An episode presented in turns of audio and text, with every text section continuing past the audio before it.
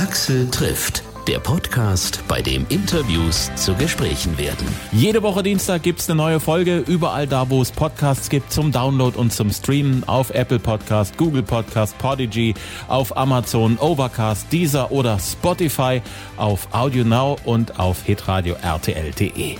Ich bin Axel Metz und ich bin auch immer sehr interessiert, wenn es um neue Künstler geht. Die etablierten Bands und Musiker lernt man ja über die Jahre so Stück für Stück besser kennen.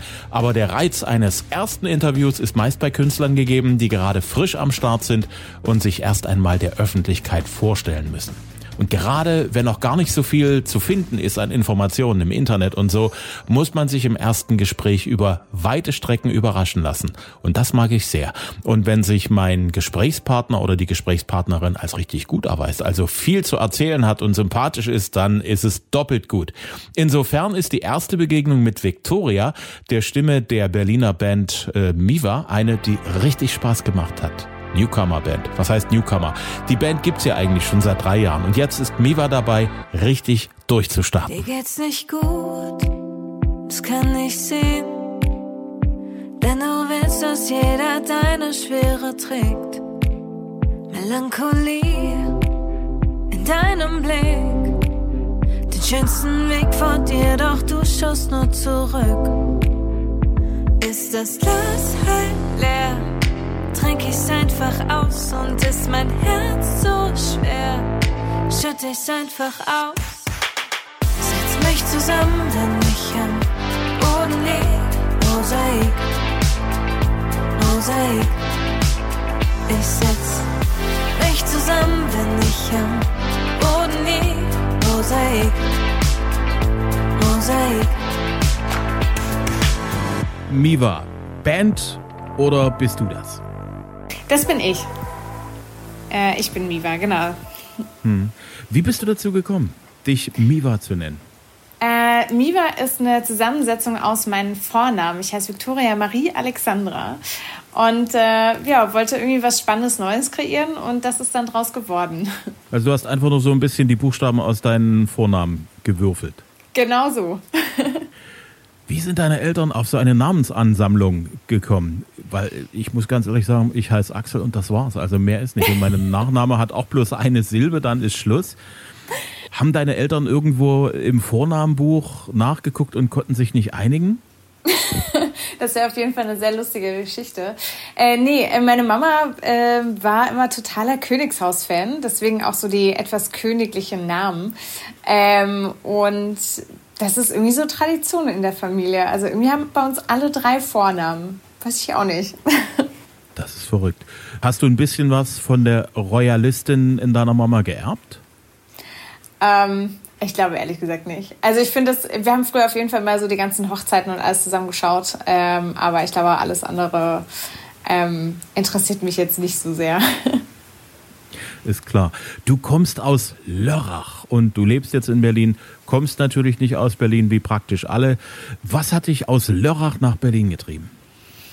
Die Musik tatsächlich. Ähm, also ich bin noch viel in der Heimat, ähm, habe da auch noch einen Großteil meiner Family äh, und, und, bin auch gerne wieder dort. Aber in Berlin hatte ich einfach viel, viel mehr Möglichkeiten äh, mit der Musik. Auch ähm, weil ich für andere Künstler schreibe, ähm, hat sich das natürlich auch total angeboten ja, bin sehr happy, hier zu sein. es ist aber trotzdem sehr verrückt. Sehr, sehr viele Leute, die man so momentan kennt in den Medien, die im Radio gespielt werden, die im Fernsehen zu sehen sind, kommen alle aus der tiefsten Provinz und sind dann irgendwann in Berlin gelandet. Was mhm. treibt die Menschen aus der Provinz so nach Berlin? Naja, ich glaube, Berlin ist einfach eine Stadt, die, die unheimlich viele Möglichkeiten bietet, gerade für Menschen in der Kreativbranche ähm, weil man hier so sein darf, wie man ist. Also nicht, dass man das unbedingt zu Hause nicht oder in der Heimat nicht dürfte, aber es ist schon noch mal was anderes, weil hier so viele Gleichgesinnte sind und ähm, die Stadt selbst einfach sehr, sehr inspirierend ist, weil du an jeder Ecke was Neues entdeckst und das, ähm, das treibt, glaube ich, viele Kreativschaffende an, hm. hierher zu kommen. Nun ist das eine in Lörrach von Berlin zu träumen das mhm. andere ist jetzt in Berlin zu sein. Mhm. Hast du dir das so damals in deiner alten Heimat so vorgestellt, wie es jetzt ist? Mm, ich würde sagen, größtenteils schon. Aber ähm, also was mich echt überrascht hat, ich habe nicht damit gerechnet, dass die Winter hier tatsächlich so dunkel und düster sind, ähm, wie das eigentlich alle prophezeit haben. Aber ich, ich konnte mir das nicht vorstellen. Das ist auf jeden Fall was, ähm, was nicht so schön ist. und weil ich ja aus dem tiefsten Süden komme, das dort schon echt anders war. Aber ähm, so von, von dem Rest, von dem Umfeld hier, von dem Kreativen, das ist total so oder noch besser eigentlich, als ich es mir vorgestellt habe. Hm. Was ist dein Lieblingsplatz in Berlin? Mein Lieblingsplatz? Mm, ich bin unfassbar gerne ähm, in der Oderberger Straße. Da gibt es so ein kleines Café und ähm, so diese ganze Ecke dort finde ich einfach super schön. Hm. Was ist deine Lieblingsecke zu Hause, wenn du in Lörrach bist? Ähm, ich würde sagen, dass das ist tatsächlich ähm, der Balkon dort ähm, bei, meiner, bei meiner Familie. Ähm, ja, auf diesem Balkon zu sitzen. Das ist irgendwie der schönste Platz für mich. Ist das dieser berühmte Balkon, wo du mit Oma zusammen die Stars auf dem Marktplatz angeguckt hast, wenn es mal welche gab? den gibt es leider, also den gibt es noch, aber nicht mehr in unserem Familienbesitz. Ähm, aber äh, das ist der Balkon meiner Schwester mittlerweile geworden. Was für Stars hast du denn damals mit deiner Oma gemeinsam bewundert? Wer kam denn da nach Lörrach auf dem Marktplatz? Oh, viele. Ähm, das war zum Beispiel, ähm, wer, wer oft da war, war Joe Cocker. Ähm, das fanden wir total cool. Ich, ich erinnere mich noch äh, an einen Auftritt auf, ich glaube, es war sein letzter bei uns unten in der Ecke. Und ich weiß noch, dann habe ich, der hatte so eine Art Schlafanzug an. Und ich fand das total witzig. Ich habe zu meiner Oma gesagt, so, guck mal, der ist im Schlafanzug auf der Bühne. Wie cool ist das denn so? Ähm, Joe Cocker war toll. Ähm, Joan Baez war da. Es waren, waren Pink war da. Also es waren irgendwie viele große Künstler auch. Ähm, große Namen, die immer wieder gerne hergekommen sind, weil es, glaube ich, trotz der Größe, also es gehen so knapp 5000 Leute auf den Marktplatz, aber es ist trotzdem irgendwie total Wohnzimmergefühl, glaube ich, für, für viele Künstler. Hm. Haben solche Erlebnisse in dir den Wunsch geweckt, das möchte ich auch mal machen? War das wirklich so für dich die Initialzündung? Mm, ich glaube nicht, dass es die Initialzündung war, aber es war auf jeden Fall ein großer Ansporn, das so zu sehen und zu denken, wow, wie, wie cool das sein muss, irgendwie auf so einer großen Bühne zu stehen und ähm, die Leute haben irgendwie Lust, deine Musik zu hören und sind irgendwie berührt davon. Also es war auf jeden Fall, ähm, auf jeden Fall ein großer, großer Anteil, ja. Hm. Kannst du dich noch an den Moment erinnern, wo für dich klar war, jetzt mache ich das mit der Musik? Ich möchte das unbedingt in meinem Leben versuchen, Musik als mein Leben zu haben? Ja, ja, ich erinnere mich an den Moment. Das, das ist auch noch gar nicht so ewig lange her. Es war jetzt nicht irgendwie so, dass ich mit, mit 14 gedacht habe, ja, ich werde das auf jeden Fall machen. Ich habe damals auf jeden Fall schon so eine Vorstellung gehabt, dass es in die Richtung gehen könnte oder dass ich das total schön fände, wenn das so wäre. Aber ich glaube, dass ich wirklich aktiv für mich die Entscheidung getroffen habe, war tatsächlich, als ich, als ich Miva ähm, entwickelt habe. Ähm, und das war vor ja, viereinhalb Jahren, dass ich wirklich gesagt habe, okay, ich setze jetzt alles auf diese eine Karte. Hm. Ähm, du hast aber ein Musikstudium in Freiburg gemacht, ne? Genau. Allerdings äh, muss ich ehrlich gestehen, ich habe es nicht fertig gemacht. Ich habe abgebrochen, um nach Berlin zu ziehen. Was wolltest du denn eigentlich musikmäßiges studieren? Ähm, also ich, ich habe dort Pop- und Jazzgesang studiert und ähm, wollte dann in Richtung Produktion und, und Songwriting gehen. Ähm, ja, aber irgendwie kam mir Miva davor in die Quere und äh, ich hatte dann irgendwie gefühlt keine Zeit mehr für das Studium. Du hast in Freiburg auch deinen Lebenspartner kennengelernt, der bei dir auch am Schlagzeug sitzt, wenn ihr auf der Bühne steht. Genau, ja, mittlerweile mein Mann sogar. Mhm. Na, herzlichen Glückwunsch. Danke. Ähm, wie, wie ist das so, wenn du so gleich am ersten Tag deines Studiums im Prinzip den Mann in deinem Leben kennenlernst? Das ist schon ein verrückter Moment, oder? Das ist total verrückt. Also es war wirklich ziemlich am Anfang. Ich glaube, es war die erste Woche. Ähm, und es war bei, bei uns tatsächlich so, dass ich ihn gesehen habe und wusste so, fuck, das ist der Mann des Lebens. Und ähm, jetzt muss ich nur mal gucken, wie das irgendwie. Also ne, damit rechnet man ja irgendwie nicht. Und es war wirklich so ein Gefühl von, ich wusste, ich wusste das ganz genau. Und ähm, ja, das war schon spannend und auch schön. Also weil wir dadurch irgendwie zusammen sehr stark gewachsen sind, auch in so einer Studienzeit. Ne? Und ähm, dann auch nach Berlin zu sehen, zu ziehen und zusammen Musik zu machen. Ja. Hm. Ich glaube, das ist ein sehr wichtiger Punkt, äh, dass man, wenn man den Menschen in seinem Leben kennengelernt hat und dann irgendwann mal irgendwo im Rampenlicht steht, mhm. dass derjenige, mit dem man zusammen ist, irgendwie einen auch davor kennt. Ja, voll. Also ich bin, ich bin dafür sehr, sehr dankbar, dass das jetzt auch so, so ist und dass ähm, ich auch mit ihm einfach einen sehr starken Anker in meinem Leben habe. Ne? Und ähm, ja, jemand, der irgendwie immer an meiner Seite ist und der genau weiß, wie ich bin. Und vielleicht auch, ähm, ja, wenn man irgendwie mal auf doofe Ideen kommt oder sowas, ähm, einen da auch, auch wieder bremst und runterholt. Und ähm, ja, das, das mhm. ist sehr, sehr schön dass ihr euch sozusagen in die Branche reinteilt, hat natürlich auch den Vorteil, dass dein Mann sehr, sehr viel Verständnis für dich, deine Nöte, Ängste, aber auch für deine Terminkalender Verständnis hat, ne? Mm, ja, absolut. Das ist ja bei ihm auch so, ne? Also er, er spielt ja nicht nur bei mir, sondern auch für andere äh, Künstler und ähm, das ist bei uns beiden ja auch so und man hat irgendwie so ein gegenseitiges Verständnis dafür. Hm. Du hast vorhin gesagt, du schreibst auch für andere. Für wen schreibst du zum Beispiel? Ein paar Leute, die man vielleicht kennt. Mm, unterschiedlich. Ähm, also ich schreibe natürlich super viel auf Briefings. Also es sind ja sogenannte ähm, Themen, die dann für, für unterschiedliche große Künstler einfach rumgehen, wo dann irgendwie tausende von Songs äh, eingereicht werden. Ähm, das sind zum Beispiel so Sachen wie ähm, Helene Fischer und Co. Mhm. Und ähm, ansonsten habe ich jetzt, also was auch rausgekommen ist, schon für Tai Schmettmann geschrieben. Das ist ein ähm, The Voice-Gewinner von vor ein paar Jahren. Ähm, genau, also viel Deutschpop in erster Linie. Mhm.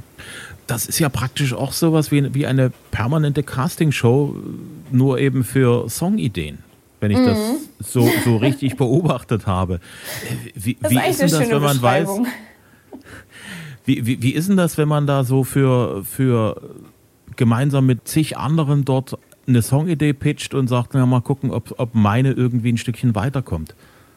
Mm, also, ach, es ist immer irgendwie ganz spannend und ähm, manchmal kann man, glaube ich, auch im Vorfeld ein bisschen besser einschätzen, ob die Songs jetzt irgendwie eine Chance haben oder nicht.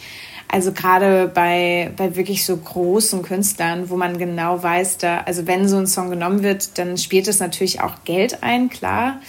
Ähm, aber da sind die, die Chancen wirklich wie so ein Lottogewinn, ne? Also weil so viele Songs eingereicht werden und die Wahrscheinlichkeit, dass da irgendwas bei rumkommt, ähm, ist so gering. Aber ach, man macht es dann doch irgendwie wieder und manchmal hat man aber eben auch schon Songs einfach noch in der Schublade von einem, von einem anderen Briefing, das dann irgendwie nicht durchgegangen ist und dann schickt man das halt nochmal an jemand anders. Ne? Also es ist jetzt auch nicht so, dass man jedes Mal wirklich komplett neu schreibt. Ähm, manchmal hat man dann einfach auch so ein, so ein Portfolio angesammelt und, und schickt das dann raus, wenn was kommt und, und das hm. passt. Hm. Hat es das auch schon gegeben, dass du einen Song zumindest für jemanden anderen skizziert hast und dann irgendwann zwischendurch gesagt hast, nee, das bleibt bei mir?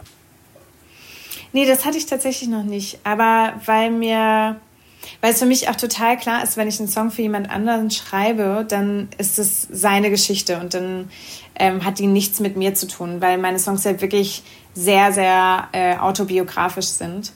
Ähm, nee, das hatte ich so noch nicht. Wie unterschiedlich ist bei dir so die Herangehensweise, wenn du für jemand anderen was schreibst und wenn du für dich was schreibst? Rein technisch Mm, also ich glaube, der große Unterschied ist eigentlich wirklich, dass, dass ich mich wirklich zu 100 Prozent auf den ähm, anderen einlasse und wirklich total weg von mir und meiner, meiner Sache bin, weil um mich geht es in dem Moment nicht, sondern um das, was der andere mitteilen möchte. Und ganz oft ähm, sind ja auch die Künstler mit dabei in den Sessions und dann ist es wirklich einfach ein sich auf den anderen zu 100 Prozent einlassen und versuchen einfach nur der der Schriftführer dafür zu sein oder derjenige, der das dann irgendwie ja, zusammenfasst, was der andere erzählt hat. Und da, da bin ich einfach völlig weg von, von mir und Miva. Hm. Ja. Was ja auch eine sehr komfortable Position ist, weil du bist dort äh, an der Stelle der Außenstehende. Du kannst manche Dinge mhm. auch viel, viel klarer sehen als der, um den es eigentlich geht. Das ist ja gleichzeitig auch die Schwierigkeit, wenn du äh, Sachen für dich selber schreibst. Ja, das stimmt, absolut. Also deswegen, ich arbeite ja auch für, für meine Sachen eigentlich immer im Team. Also auch mit, mit einer anderen Writerin oder einem anderen Writer und Produzenten. Ähm, weil ich das auch für mich brauche. Ich muss erstmal jemandem so diese Geschichte erzählen und dann fasst man das irgendwie so zusammen, gemeinsam. Und das, das finde ich auch total wichtig und gut. Hm. Also ich brauche diesen Austausch total. Hm. Mosaik, wenn ich das richtig gelesen habe, ist am Ende von einem fast gescheiterten Songwriting Event äh, im Prinzip entstanden. Also genau das, was du gesagt hast. Da gibt es ein Briefing und dann sitzt man da und einer ist der Schriftführer und einer erzählt und packt aus und macht sich emotional äh, praktisch nackig, also du. Mhm. Warum wäre dieses Songwriting Camp beinahe gescheitert? Lag das an dem Song oder wie ist das rausgekommen? Naja, also erstmal war das so, ich durfte, da hatte ich noch habe ich noch nicht in Berlin gelebt und ich durfte für zwei Wochen äh, ins Studio mit Produzenten und durfte das äh, kostenlos nutzen. Und ich war wirklich, dachte, wir schreiben da jetzt so zwei Wochen lang so die Songs meines Lebens, ja, da werden die Hits entstehen und, äh, ne? Und ich bin am zweiten Tag total krank geworden. Ich hatte Fieber, Bronchitis, so alles, was man sich vorstellen kann. Und ähm, habe dann irgendwie diese zwei Wochen da verbracht und es ist irgendwie kein Song so richtig äh, entstanden. Ich glaube einfach auch eben, weil es mir nicht so gut ging und ähm, ich eigentlich so ins Bett wollte. Ähm, ja, und dann äh, hatten wir am letzten Tag, äh, hatte der, der Produzent noch die Eingebung zu sagen, hey, ich habe da noch eine Writerin, die würde ich echt gerne nochmal ausprobieren. Ich glaube, ihr passt total super zusammen. Ich frage die mal, ob die noch spontan Zeit hat. Und dann ähm, ist, ist sie gekommen, noch mit einer Freundin zusammen. Äh, es war dann die Antonia Rug und, und Laura Kloß.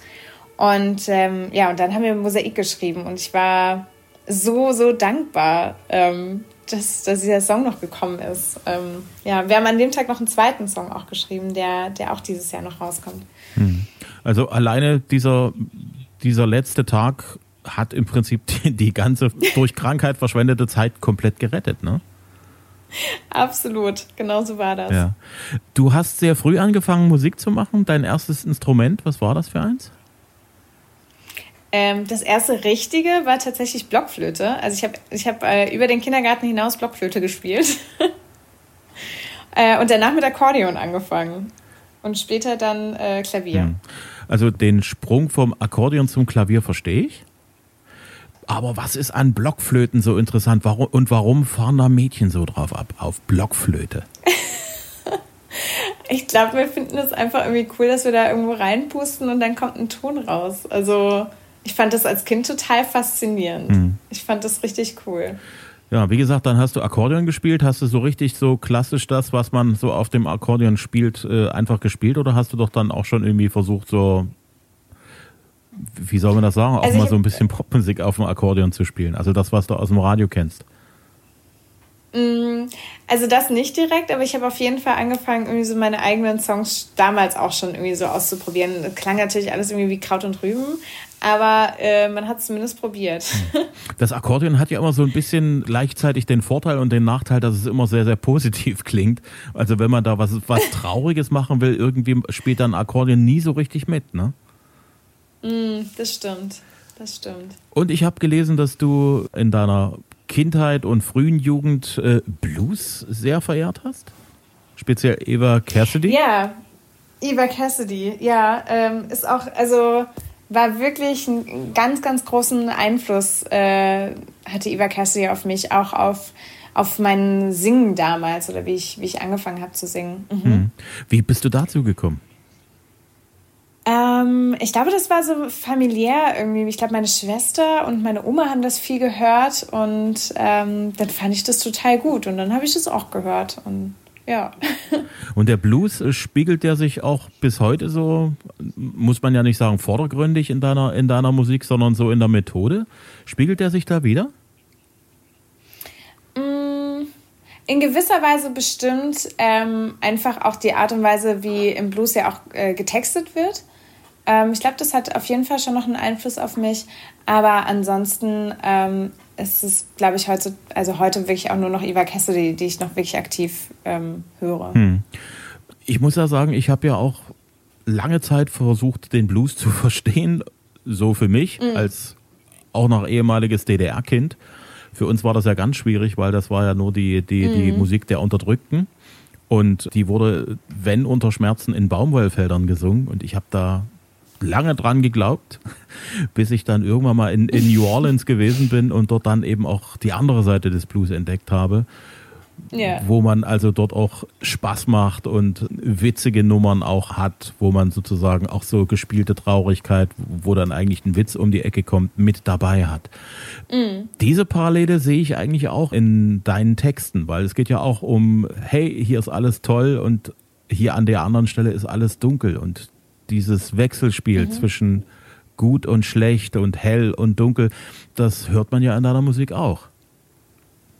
Ja, absolut. Und da würde ich nämlich auch sagen, dass das ist auf jeden Fall eine Inspiration für mich. Also ich glaube, ähm, es geht ja so um beides. Also es geht ja nur weil wir, weil wir wirklich so Dunkelheit in unserem Leben erfahren haben, können wir auch erst wirklich das helle Licht sehen. Ne? Also klar, selbst wenn man jetzt irgendwie noch nicht die, die mega schlimmen Erfahrungen gemacht hat, kann man, kann man trotzdem schon viel positiv und negativ sehen. Aber ich glaube, gerade Menschen, die, die wirklich so in dunklen Ecken ähm, die Erfahrung gemacht haben, mm, die werden wahrscheinlich ähm, so die Helligkeit oder die Dankbarkeit noch, noch stärker sehen können. Hm ähm, weil man das andere Extrem halt eben auch kennt. Mhm.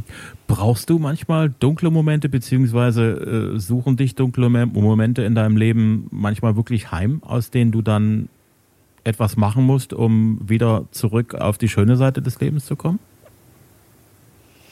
Mm, ich würde nicht sagen, dass sie ein Heim suchen oder. Ähm, aber klar, jeder Mensch macht irgendwie im Laufe seines Lebens Erfahrungen, manche früher, manche später.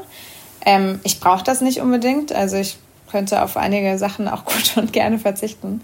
Aber ich weiß auch, dass, dass es zum Leben eben dazugehört, dass man solche Erfahrungen macht und dass man ähm, die einfach nur als Chance ähm, sieht für, für Weiterentwicklung und ähm, dass im Prinzip alles, was einem im Leben so widerfährt, eigentlich alles große Geschenke sind, auch wenn man das erstmal vielleicht nicht so, so sehen kann. Hm.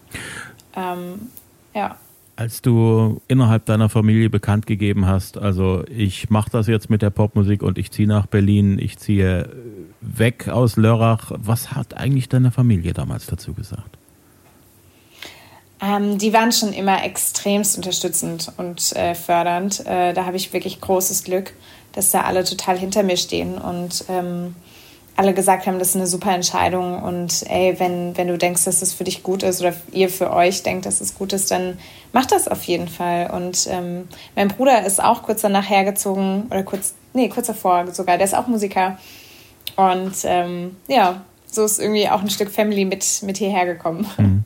Ich habe gelesen, dass dein Papa dir eine Lichtshow gebaut hat. Ja, ja, äh, das war ähm, damals, als äh, ich mein erstes Showcase gemacht habe für Miva. Und äh, ich bin dann manchmal so, ich will dann irgendwie so richtig groß auspacken. Und dann habe ich irgendwann zu meinem Papa gesagt, hey Papa, weißt du, so eine Lichtshow, das wäre noch richtig geil. Und er hat gesagt, ey klar, kann ich machen, baue ich dir. So der, der ist handwerklich sehr begabt und äh, hatte auch voll Bock drauf und hat mir dann die Paneele alle gebastelt sozusagen und äh, ich habe die dann alle programmiert. Das ist ja total cool. Ein Papa, ja, der, der eine Lichtshow baut. Das finde ich großartig. Absolut. In deiner Musik hört man auch so einen gewissen 80er-Jahre-Vibe, der ja momentan gerade mhm. wieder ein gewaltiges Comeback erfährt. Also die 80er Jahre äh, sind größer als jemals zuvor und das, obwohl sie eigentlich nie wirklich weg waren. Mhm. Wie erklärst du dir diesen speziellen Zauber der Sounds der 80er Jahre? Naja, irgendwie kommt ja sowieso alles immer irgendwann wieder zurück, ne? Auch wenn äh, viele äh, aus meinem ähm, Umfeld die ähm, ja, Bekannte von meinen Eltern und so, die halt alle sagen so, oh Gott, die 80er, das war so furchtbar. Äh, die es jetzt auch ganz schlimm finden, dass das alles so wiederkommt. Aber unsere Generation oder meine Generation jetzt, die, die feiern das halt irgendwie total. Und ich glaube auch so gerade, ähm, ne, auch so ein bisschen diese Disco-Vibes und so, das ist irgendwie alles cool. Ähm, und ich, ich persönlich mag das auch total gerne. Ich finde es halt eine coole Energie, es sind irgendwie lustige Sounds, es ist einfach mal wieder ja was anderes. Und ähm, ja, obwohl es ja eigentlich eben nichts Neues ist. Gibt es da so einen 80er-Song oder einen, eine 80er-Band, wo du sagst, da sind für mich irgendwie die 80er total auf den Punkt gebracht? Also für mich ist es auf jeden Fall nach wie vor Nena. Also ähm, Nena habe ich früher einfach auch total viel gehört als Kind.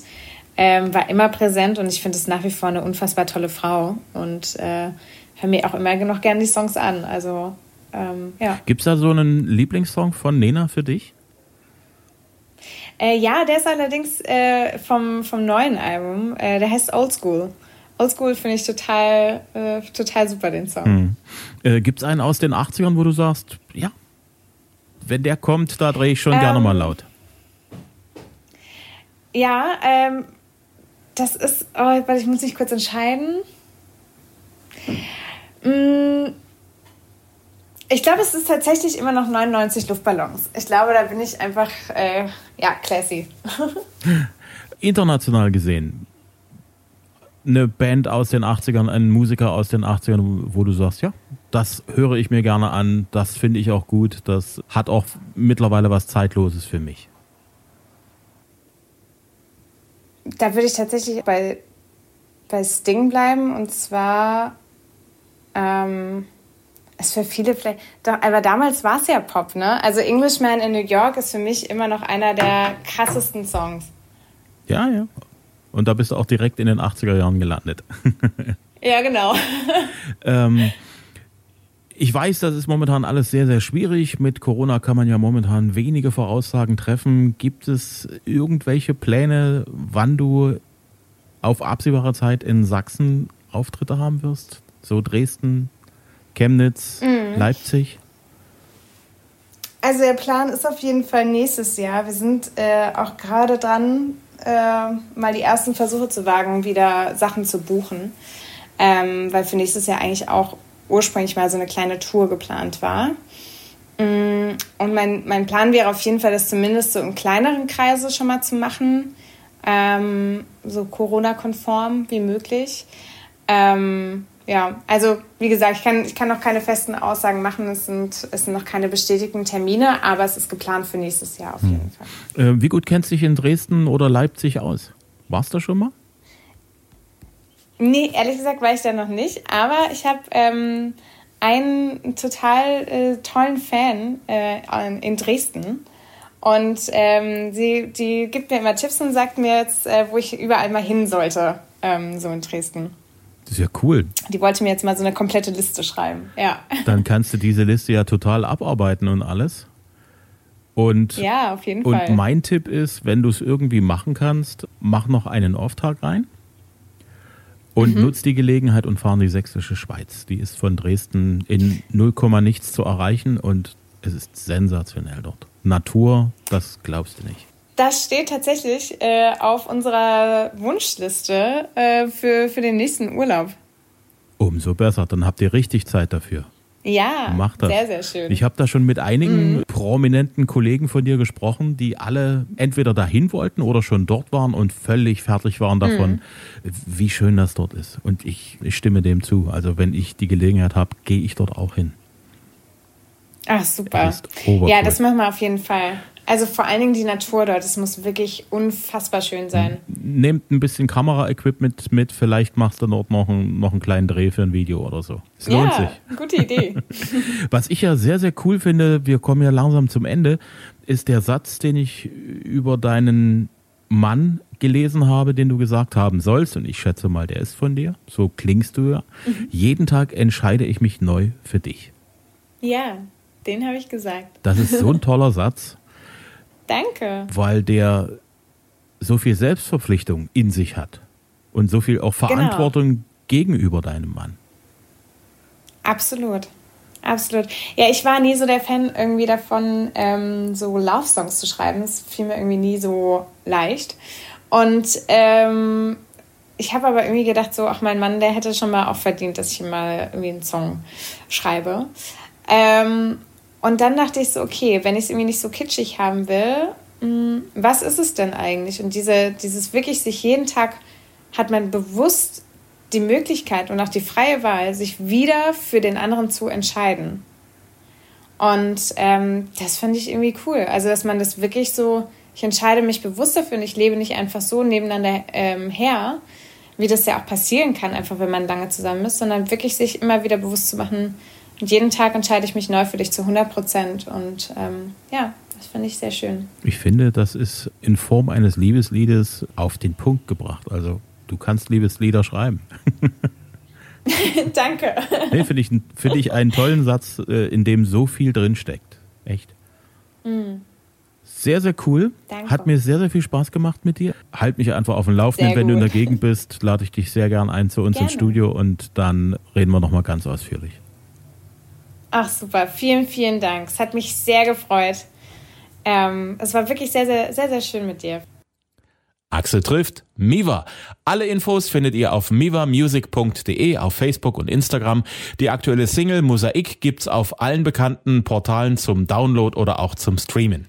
Und nächste Woche freue ich mich auf eine junge Musikerin, die ich schon vor fünf Jahren getroffen habe. Da war sie 17 und hat die fünfte Staffel bei The Voice of Germany gewonnen. Jamie Lee startet jetzt auf Deutsch neu durch. Warum? Wie es ihr in den letzten Jahren so ergangen ist und vieles mehr in der nächsten Folge. Bis dahin, danke fürs Hören, danke fürs Weitersagen, dass es diesen Podcast gibt und bis zum nächsten Mal.